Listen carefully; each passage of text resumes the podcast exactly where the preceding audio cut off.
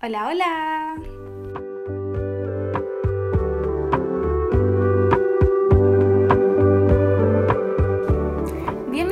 Podcast santiaguino favorito llamado Anything Goes con Rocío. Espero que se encuentren muy bien y es irónico empezar tan energéticamente este capítulo porque mientras más avance con él estoy casi segura de que entraremos o yo voy a entrar en un cuadro depresivo.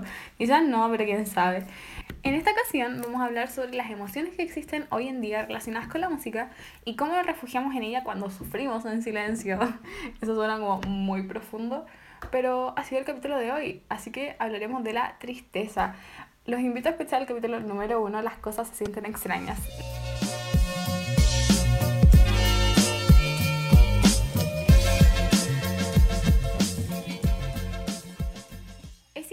cómo la industria de la música y la música en sí ha evolucionado con el pasar de los años y los siglos, empezando en la antigua Grecia, donde se utilizaba la música para comunicar sentimientos y vivencias, la necesidad del hombre de poder comunicarse.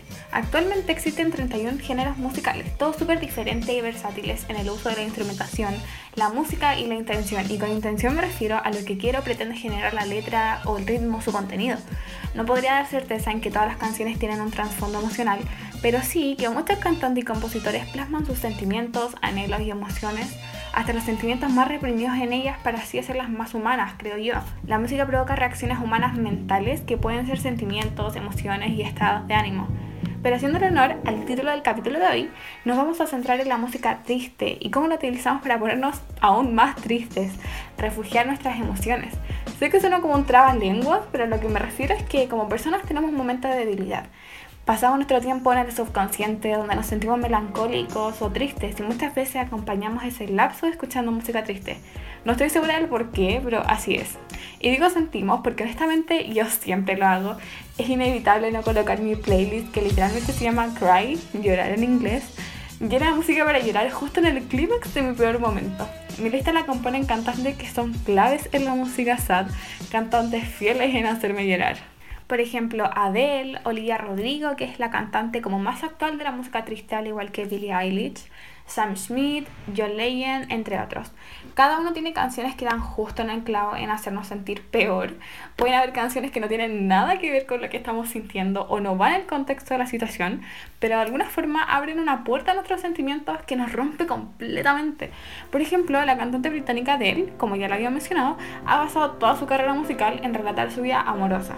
La última canción que sacó después de 5 años se llama Easy on Me y trata sobre su divorcio. Y yo cuando la escuché me la lloré completa y estoy súper lejos de estar divorciada, ni lo tengo. Entonces, eso, como esos pequeños momentos son chistosos para mí. Otra canción de ella es Chasing Payments y la misma debe explicó en el diario The Sun en 2008 que Chasing Payments es cuando se está a punto de romper una relación y se tiene el corazón roto por primera vez y no se sabe si se debería renunciar a ese amor o correr tras de él cuando ya no queda nada.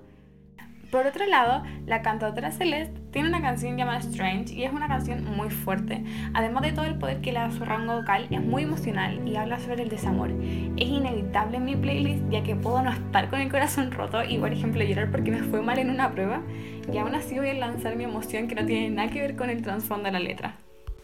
Y siguiendo con las canciones tristes, mi canción favorita para llorar, aunque suene muy extraño, es The Night We Met de Lord Haran. Cada vez que la escucho destruye todas mis emociones. Es inevitable no llorar. Puedo estar de lo más bien, pero si esa canción suena, hasta la tristeza más profunda, hasta el llanto de Breginder se me viene a la cabeza.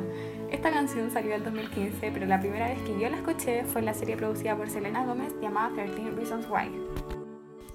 The Night We Met, la canción, tiene como una vibra que te atrapa, o por lo menos a mí me atrapa emocionalmente.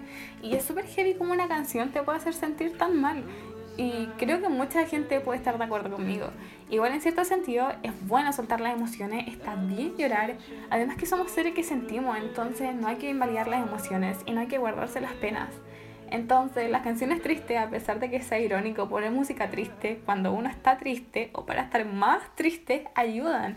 Porque yo, por ejemplo, después de escuchar 5 horas, sí, 5 horas de corrido música triste, me siento mejor es más fácil salir como de ese hoyo y no sé cómo explicarlo, pero como que renaces o algo así. Entonces es súper chistoso para mí el disfrutar nuestra tristeza porque al final usamos las canciones, o yo por lo menos uso las canciones para sentirme más insuficiente y melancólica.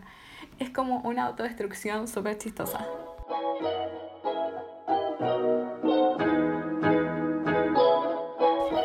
Pesar de lo irónico que es escuchar música triste para hacernos sentir más tristes, es parte del sentido de la música. La música está hecha para hacernos sentir algo, está ligada completamente a nuestros estados de ánimo, los sentimientos universales. Además, forma parte de nuestra historia y día a día. La música forma parte del todo, y si es así, tiene que ser partícipe de nuestros peores momentos. Espero que hayan disfrutado este capítulo número uno de Anything Goes con Rocío. ¡Chao!